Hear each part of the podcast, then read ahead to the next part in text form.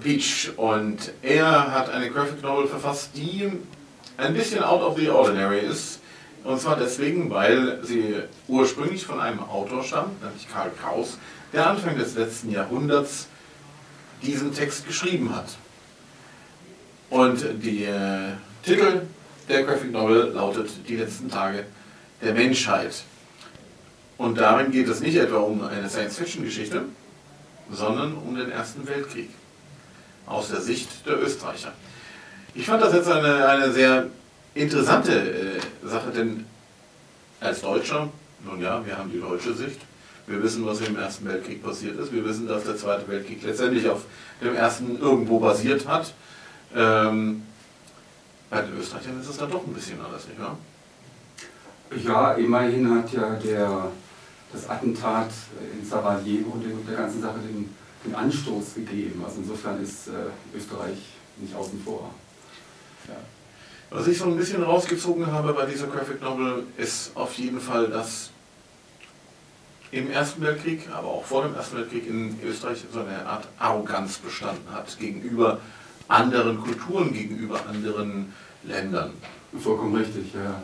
Also äh, das, das äh, hängt sicherlich auch damit zusammen, dass dieses K und K Österreich, dieses Konglomerat von verschiedenen Völkerschaften, da auch eine ja, sehr brüchige Struktur hatte. Und da ist oftmals die Gegenreaktion, dass man sich dann so mehr oder minder in die Brust schlägt und besonders, äh, sich besonders toll findet. Und die, die Perspektive ist natürlich auch sehr stark wienerisch. Also dort ist natürlich sowieso, das ist die Metropole, das ist das, was Paris äh, für Frankreich war, Wien natürlich für diese ganze, äh, dieses Gebilde dieses Vielvölkerstaates. Mhm. Man muss sicher auch dazu sagen, dass im Zweiten Weltkrieg Österreich ja gar nicht so stark betroffen war äh, von dem Weltkrieg an sich. Im, Im, Ersten, ja, ja, ersten Weltkrieg, ja, richtig. Ähm, denn die meisten Fronten haben sich dann doch eher an den Grenzen abgespielt oder aber in Frankreich, ähm, sodass in Wien natürlich kaum etwas angekommen ist vor dem Weltkrieg. Ähm, aber eben diese Arroganz war, ist, ist so der Grundtenor, den ich rausgelesen habe. Ähm, sicherlich ist es keine einfache Graphic Novel gewesen, die ich gelesen habe. Aber das hat auch einen guten Grund. Denn sie basiert ja nicht nur auf dem, was Karl Kraus geschrieben hat, sondern es ist ja quasi der Text von Karl Kraus, den wir da lesen. Richtig. Wie kam es denn dazu, dass, dass, dass Sie genau diesen Text verwendet haben? Naja, ich, das liegt einfach daran, dass ich es nur so auch Karl Kraus nennen kann. Und Karl Kraus ist mir äh, sehr wichtig als, als Autor geworden, weil er in einer Hellsicht, in einer Hellsichtigkeit und in einer Klarheit Dinge gesehen hat als Zeitgenosse dieses Krieges. Das muss, darf man auch nicht vergessen. Die, die anderen Zeitgenossen eben gerade nicht gesehen haben. Die Zeitgenossen, von denen sie sagen, dass sie so arrogant durch die Stadt gingen, weil die Front war weit, weit weg. Irgendwo krachte es da in Galizien. In Wien hat man kaum was mitgekriegt. Übrigens in Berlin auch nicht. Also die ganze, der Erste Weltkrieg fand woanders statt. Der fand nicht in den Kernländern statt. Und äh, da, äh, das, das wollte ich mit seinen eigenen Worten eigentlich auch rüber retten. Natürlich kondensiert und zugespitzt auf die Kernaussagen, aber äh, ich bin immer wieder überrascht, wie hellsichtig er ist und, und dass es eben Dinge sind, die uns heute leider Gottes auch noch umgeben. Also denken Sie nur an, an diese Tatsache mit den Embedded Journalists, die man vom, vom Irakkrieg her kennt. Es ist heute auch nicht anders. Also man kann nicht davon ausgehen, dass Kriegsberichterstattung, die wir über unsere Medien bekommen, in irgendeiner Weise jetzt wahnwitzig objektiv wäre. Also das, das sind Dinge, die, die sehen wir heute genauso. Es war Karl Kraus, natürlich ein Zeitgenosse und eben aus Wien. Er hat ja. also äh, auf Wienerisch, mhm. zum Teil aber auch wirklich in einem ganz heftigen Dialekt geschrieben. Mhm.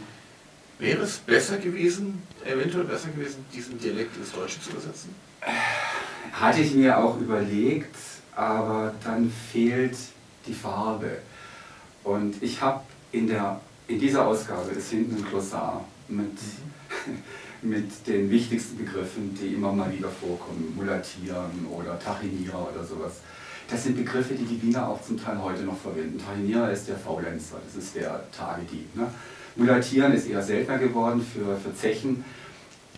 Ich glaube, wenn man es einmal erklärt hat, dann kommt es kommt drei, vier Mal vor, dann hat man das auch. Und ich wollte die Farbe drin lassen, also es, äh, ich konnte es nicht, nicht rausstreichen. Es wird leider Gottes im Englischen, äh, wird auch auf Englisch übersetzt erscheinen, rausfallen müssen und da hilft nichts. Ne? Wir können es ein bisschen nachmachen durch ähm, ein paar Tricks, also wenn ein Zeitungsausrufer schreit, das kann man nachmachen, diesen Schrei, das, das gibt es auch im Comic, dass man da entsprechende Laute dann äh, simuliert, aber Wienerisch kann ich nicht jetzt auf Schottisch oder auf Walisisch oder sonst irgendwie übersetzen, das geht einfach nicht. Mhm. Also das verliert das. Das, aber wie gesagt, nee, hätte ich nicht machen wollen. Dafür ist mir der Kakao zu wichtig. Ich bin ja dann beim nächsten dummerweise auf dieses Glossar gestoßen, erst nachdem ich dann durch war. Ich habe es ja auch nicht ins Internet gestellt. gestellt. Also, Nein, man muss dazu sagen, ich habe das ja. äh, die Graphic Novel als PDF bekommen, ja. habe die dann aufs iPad ja. gelegt und habe einfach nur durchgeblättert. Irgendwann war ich am Ende und habe das Glossar gesehen und habe ja. Nein. ich will doch einiges ersparen können. Ja, Sie können sich denken, warum wir es natürlich an Schluss gestellt haben, weil es fällt weg bei der englischen Ausgabe. Klar. Diese Seite fällt weg, ist ja klar, oder bei der französischen, die fällt ja. einfach weg. Das ist logisch, ja. Buchtechnisch gesehen. Okay. Ja, ähm, also, wie wir schon erfahren haben, es ist kondensiert worden. Ja. Also nicht komplett der, der Text von Frank Kraus, den man übrigens als Public Domain im Internet findet. Also da kann man auch mal nachlesen, was es denn wirklich mhm. war. Und ich war ganz erstaunt, ich habe mir den Text angeschaut ja, das ist wirklich, also am Anfang zumindest ziemlich eins zu eins ja, ja. Also er hat im Prinzip die Dialoge, die in, den, in dem Comic vorkommen, wirklich so aufgeschrieben. Ja. War das damals ähm, eine gängige Kunstform in, in Österreich? Also man muss dazu sagen, das ist insofern eine äh, neue Art der Literatur, als sie dokumentarisch ist. Also er hat äh, ungefähr ein Drittel die Recherchen sind unterschiedlich, bis die Hälfte sind wirklich Gespräche, die er aufgezeichnet hat, im Kaffeehaus irgendwas mitgehört hat, aufgezeichnet hat oder auch kombiniert aus mehreren Gesprächen oder eben Zeitungsberichte, mhm. konkrete Zeitungsberichte, die er da verarbeitet hat. Also die berühmte Schalek, die eine große Rolle spielt in dem Buch, die dann eben in ihren Feuilletons hier geht oder der, der äh, ja, wie heißt unser deutscher äh, Bergpoet, der, der da, ich habe gerade einen kleinen Hänger, müssen Sie auch schneiden, ne? der, der mit dem Wilhelm II. da zusammentrifft, ganz am Anfang in der Szene, wo essen Sie doch Ganghofer, Ganghofer, essen Sie doch Ganghofer, ich muss den Satz mal haben, essen Sie Ganghofer, dann kriege ich es schon.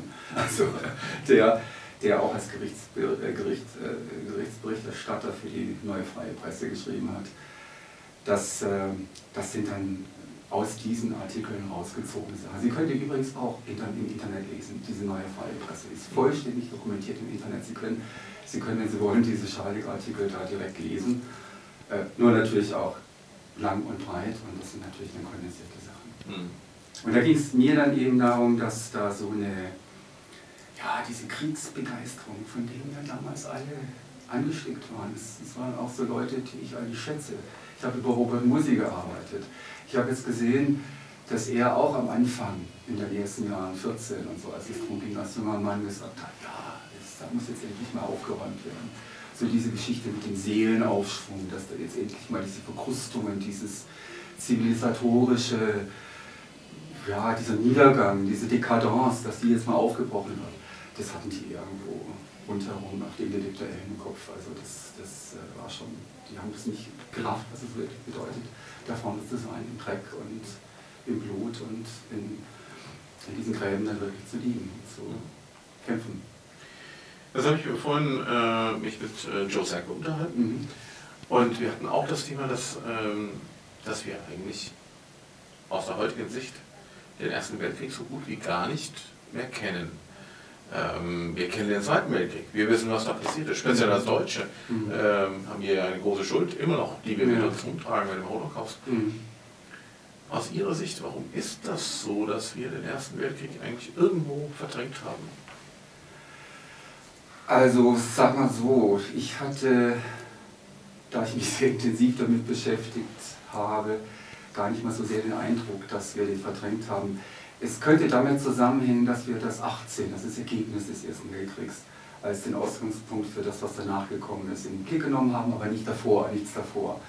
Und der Erste Weltkrieg ist in einer gewissen Weise auch, ja, wie soll ich sagen, ist ein Übergangskrieg, weil er, und deshalb vielleicht auch ein bisschen schwieriger den Blick zu nehmen, weil das erste Mal im Grunde die Industrie, Industrialisierung so eine Wucht bekommen hat, so nach dem Motto im Grunde der Antike, Sie kennen das von, von Heraklit, glaube ich, der, der Krieg ist der Vater aller Dinge, das ist auf erschreckende Weise dort auch wirklich umgesetzt worden. Also dass da durch den Druck der Front, sage ich jetzt mal, da Entwicklungen in Gang gesetzt worden sind, die sonst im zivilen, langsameren Umfeld nicht in Gang gesetzt worden wären. Ich meine, wir haben es heute auch mit anderen Entwicklungen. Also denken Sie nur an die ganze Giftgasgeschichte, die aus der ganz normalen chemischen Industrie kommt, die zunächst mal Düngemittel hergestellt hat oder Ammoniaksynthese hingekriegt hat, sodass man nicht mehr auf irgendwelche, was weiß ich was, äh, Vogelscheiße, um es mal so platt zu sagen, angewiesen war.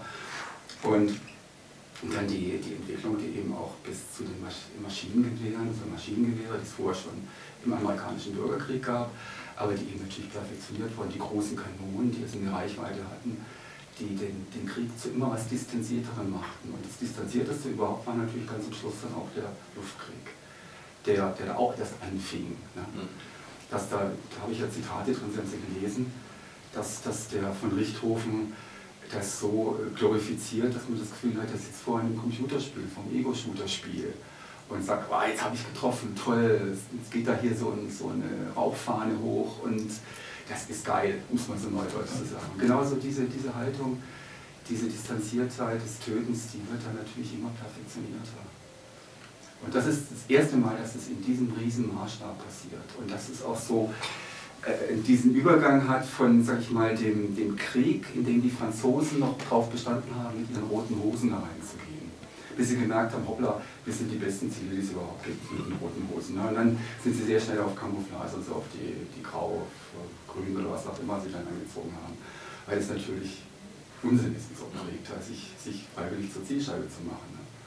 Und solche Dinge, die dann so langsam sich entwickeln hin zu diesem großindustrialisierten Krieg, die Großindustrie weltweit eben mitgespielt hat. Das ist auch was, was also zynisch ist, der Zynismus. Dass also deutsche äh, Aktienbesitzer oder Aktionäre von Waffenkäufen der Franzosen, der Engländer genauso profitiert haben wie von, von Deutschen, ne? also durch die Dependancen, die es in Amerika gab.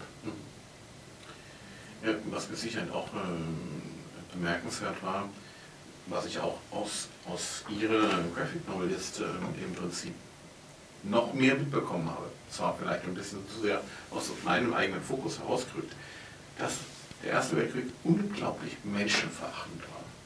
Ja, ja. Denn da wurden dann, oh, da hat man eine äh, Division ja. reingeschickt, ach Gott, jetzt habe ich die verloren. Hm. Ja, was soll's.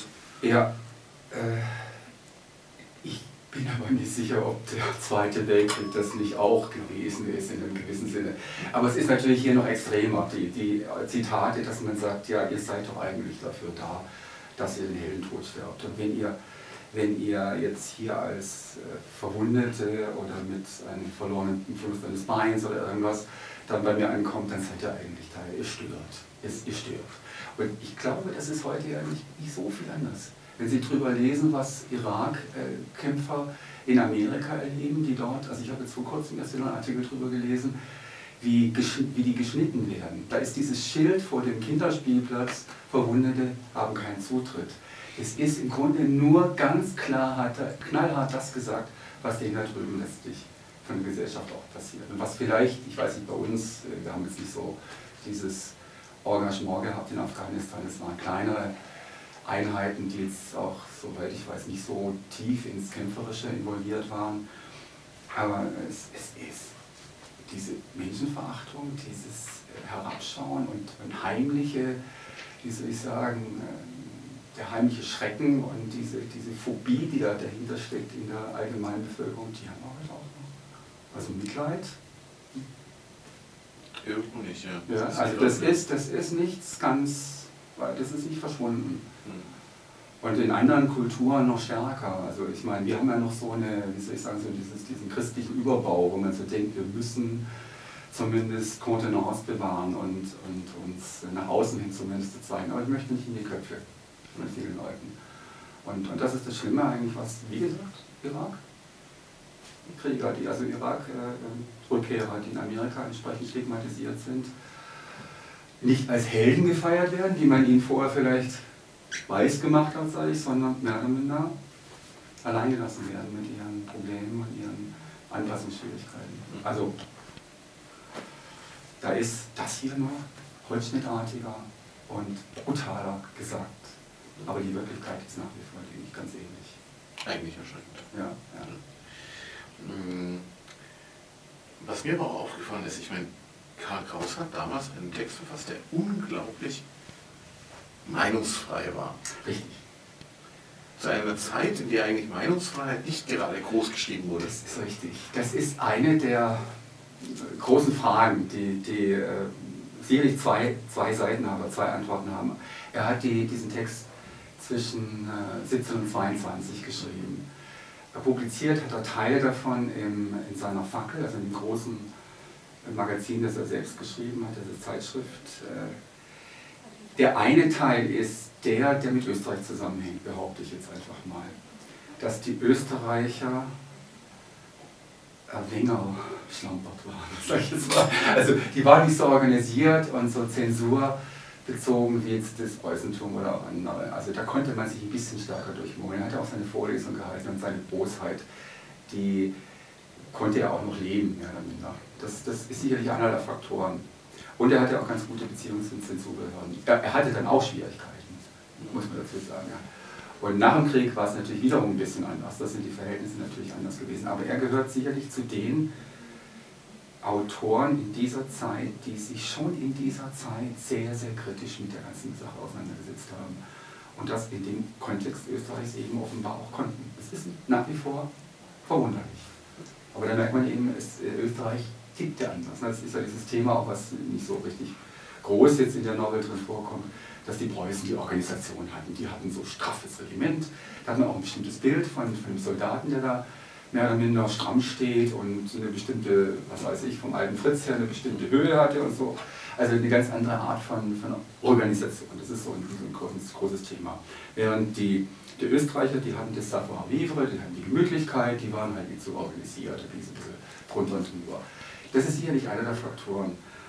Und vielleicht auch so diese, so eine gewisse Kultur de, des, ja, wie soll ich sagen, das, schwarzer Humor ist der falsche Ausdruck. Den hat man ja heute auch. Also die Hader, Haderer und, und wie sie alle heißen, Hader, Hader heißt ohne Haderer. Haderer ist der Zeichner, Hader ist der, der Kabarettist. Die gibt es bei uns nicht in der Boshaftigkeit. Ne? Also die, diese untergründige Boshaftigkeit. Ich glaube, das hat ja schon so eine Tradition. Also das ist das, wie ich es mir erkläre. Also die andere Seite äh, ist, äh, äh, es wird nach wie vor ein Fragezeichen sein, warum die Zensur nicht brutal eingeschritten ist. Er hat immer wieder Anfeindungen gehabt, aber in irgendeiner Weise, gut, er, er musste nicht, er, er, war auf Geld nicht angewiesen. Also er hatte eine, eine Erbschaft und konnte da im Grunde äh, arbeiten auf der Basis dieser, dieser Einnahmen und publizieren, war er fleißig, hat alles Mögliche gemacht. Also da war jetzt niemand, der ihm irgendein Geldhahn hätte abgedreht, abdrehen können. Wie gesagt.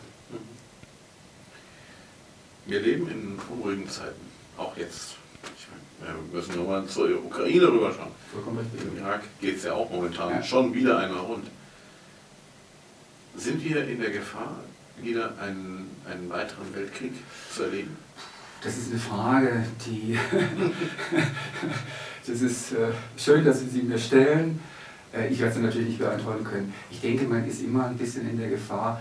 Die, die Hürde ist natürlich zurzeit höher durch die Atomwaffen, die wir haben, die überall lagern und die lange Zeit, wir wissen es, dafür gesorgt haben, dass man diese Hürde nicht überschreitet. Diese Atomwaffen gibt es nach wie vor, obwohl der, der Krieg heute sehr viel schmutziger abläuft, also mit Chemie und mit Guerilla Ding, also mit Guerillakämpfen, es ist ja nicht mehr so, es ist ja im Grunde in den Köpfen ist ja immer noch dieses Bild, ich habe hier eine Armee, die ich ausrüste, das sind diese fitten Typen, die, die müssen eine bestimmte körperliche Konstitution haben. Die messe ich auch, indem ich gucke, wie viele Liegestütze kriegen sie hin und was weiß ich was, robben durch unter Stacheldraht durch und zischt irgendwo die, die, die Kugel über meinen Kopf hinweg. Ich muss aufpassen, dass ich drunter bleibe, sonst tut es mir weh. Naja, wie auch immer. Das, das ist eigentlich ein, ein Anachronismus heute. Ja? Wir wissen es auch spätestens seit den Drohnen, dass es ein Anachronismus ist. Es wird aber trotzdem dieses Kriegstheater noch gespielt. Also dieses Muskelspiel, der, des Säbelrasseln, wo er auch unglaublich empfindlich reagiert und zu Recht, ich reagiere auch mittlerweile empfindlich, wenn, wenn ein Frau Merkel von Säbelrasseln mhm. spricht. Kein Krieg hat heute irgendwas mit Säbeln oder mit Schwertern oder sonst irgendwas zu tun. Das ist eine Metapher, die ist romantisch, das ist Kriegsromantik, das ist falsch, die ist schief, grundsätzlich schief. Und deswegen ich weiß es natürlich nicht, aber es ist eine gefährliche Situation, zumal wir ja auch von, von Medien umstellt sind, von Meinungsmachern umstellt sind, die uns beeinflussen in irgendeiner Art und Weise. Äh, auch wenn wir meinen, es ist pluralistischer, das ist wahrscheinlich schon pluralistisch. Es ist nicht so, so äh, monolithisch, dass da eine einzige Meinung quasi per Zensurstempel auf uns eindonnert. Es können auch Gegenmeinungen kommen. Aber wir sind natürlich trotzdem in irgendeiner Weise in einer Unsicherheitsphase drin und in vielen, vielen Köpfen gibt es halt noch ein klassisches Feindbild. Nehmen Sie von mir aus den Putin. Ne? Ich bin kein Putin-Freund, muss man dann immer danach sagen, wenn ich jetzt Putin sage. Ich bin kein Putin-Freund. Das ist immer der nächste Satz, der dann kommt. Aber was da so passiert, äh, wenn Sie, ich meine, ich weiß nicht, ob ich so offen hier sprechen darf, also wenn Sie erfahren, dass ein CIA-Direktor in der Ukraine da auftaucht und dann taucht in den Medien auf, das war ein Lapsus, das war eine Ungeschicklichkeit und sowas. Und dann, wenn, wenn Russland in irgendeiner Weise dann ihre Soldateska mit reinschickt oder möglicherweise auch Blackwater-Leute von der amerikanischen Seite, sie wissen ja nicht, was da wirklich abgeht in dem Sinne. Sie sind ja angewiesen auf die Nachrichten, die sie bekommen und, und von denen wissen sie im Grunde, da stand jetzt auch niemand dort und hat genau nachgezählt, sondern die sind ihm auch zugetragen worden. Es gibt, der Kriegsberichterstatter ist heute auch nichts anderes als damals auch angewiesen auf gute Buddies, die ihm dann irgendwas zustecken. Und er macht dann eine Geschichte draus. Im Prinzip, wir sagen, Meinungsfreiheit, aber auch die Freiheit der Jetzt äh, existiert genauso wenig wie, wie damals. In einem gewissen Sinn ja. Ja, klar. Wir haben eine Pluralität, also wir können uns ein bisschen mehr auswählen, wo wir sagen, dem glauben wir jetzt eher, der sieht uns irgendwo glaubwürdiger aus, aber in einem gewissen Sinne ist es gesteuert. Also vielleicht sogar so genauso gesteuert, wie es damals in den Köpfen auch war, in dem vollen Bewusstsein, dass ich die Wahrheit verbreite. Also nicht in dem Bewusstsein, dass ich jetzt hier irgendwo rumtrickse, also nicht, nicht im Bewusstsein, äh, marketingmäßig, sage ich jetzt mal, ich muss da jetzt was verkaufen, ich muss da gewisse Tricks anwenden, damit ich die Leute gewinne, sondern aufrecht stehend in dem Sinne, dass ich sage, ja, also äh, wir sind die Guten, das sind die Bösen. Auch dieser, dieser eine Satz, dass wir dass im Krieg im Grunde äh, der Gegner für Verbrechen, Verbrechen verurteilt wird, für die wir uns mehr oder minder auf die Schulter klopfen, für die wir uns wir sagen, das sind ja toll. Das ist bei Karl Kraus eben direkt aufeinandergestellt, das ist aufeinanderprallend gemacht. Diese Geschichte mit dem, mit dem äh, Beuteoffizier, ne? dass also da die Italiener irgendwo da die irgendwelche Kirchen geplündert hätten oder sonst irgendwas geplündert haben und daneben steht, oh, guck da mal, die Deutschen haben, die haben da in, in irgendeinem russischen Ort, haben sie so viele Millionen Goldrubel da. Die waren viel besser organisiert. Die waren viel besser organisiert, ja. Und, dann müssen sie, und das, das, ist das, was Karl Kraus macht. Er hat, hat, hat nichts, was irgendwie nur so durch die Blume gesagt wird, sondern er sagt es brutal, nebeneinander, direkt nebeneinander gestellt. Und denken Sie nur auch, auch die Sache mit den mit, diesem, mit dieser Sprachreinigung, die ja zum Anfang schon kommt, was dann durch die Stadt so diese jungen Leute geht, das war schon der Mann. Die dann sagen, hey. Es hat mich wirklich erschreckt, dass, dass es ich meine, es gab damals ja sogar schon Pogrome, genauso ja, wie dann ja, im Zweiten Weltkrieg. Ja, es gab diese Sprachreinigung, die im Übrigen ja total lächerlich war. Natürlich. Ne? Also, ja, ja, klar. Ja, aber denken Sie nur an, an, die Reaktion mancher Amerikaner, als die Franzosen und die Deutschen sich zurückgezogen haben aus der Irak-Geschichte. Da hieß es dann, dass die French Fries nicht mehr French Fries heißen dürfen, sondern Freedom Fries oder so irgendwas. Da haben sie denselben Duktus, denselben Impuls. Nochmal. Ne? Und im Prinzip, manchmal haben wir es ja auch heutzutage, dass, dass mancher Politiker sagt, ey, die ganzen Anglizismen, das darf ja wohl nicht sein. Wir müssen wieder Ja. Deutsch sprechen, wir müssen Ja. Deutsche, deutsches Liedgut wieder, wieder pflegen. Also Sie haben diesen, diesen äh, Impuls immer noch, ja. Und klar. gerade das, und deswegen empfehle ich einfach die Lektüre dieser Graphic Novel, auch wenn sie nicht einfach ist. Aber sie zeigt uns, wir sind zwar 100 Jahre weiter. Aber im Prinzip leben wir immer noch in derselben Zeit, nur dass wir etwas an Freiheit dazugewonnen haben, wir haben etwas an Frieden hinzugewonnen, aber wer weiß, ob das so bleibt. Das ist richtig. Und in diesem Sinne ist diese Graphic Novel mit Sicherheit lesenswert. Man muss sich darauf einlassen, keine Frage. Aber wenn man sich darauf einlässt, lernt man unglaublich viel über die damalige Zeit. Und das, man sagt ja auch so schön, ähm, kenne deine Vergangenheit und du kennst deine Zukunft. Das ist richtig. ja. Und in diesem Sinne, vielen Dank für das Gespräch Ich War sehr aufschlussreich. Und viel Vergnügen noch beim äh, Rest des Comic-Salons und eine gute Heimfahrt. Ja, Dankeschön. Danke. Okay.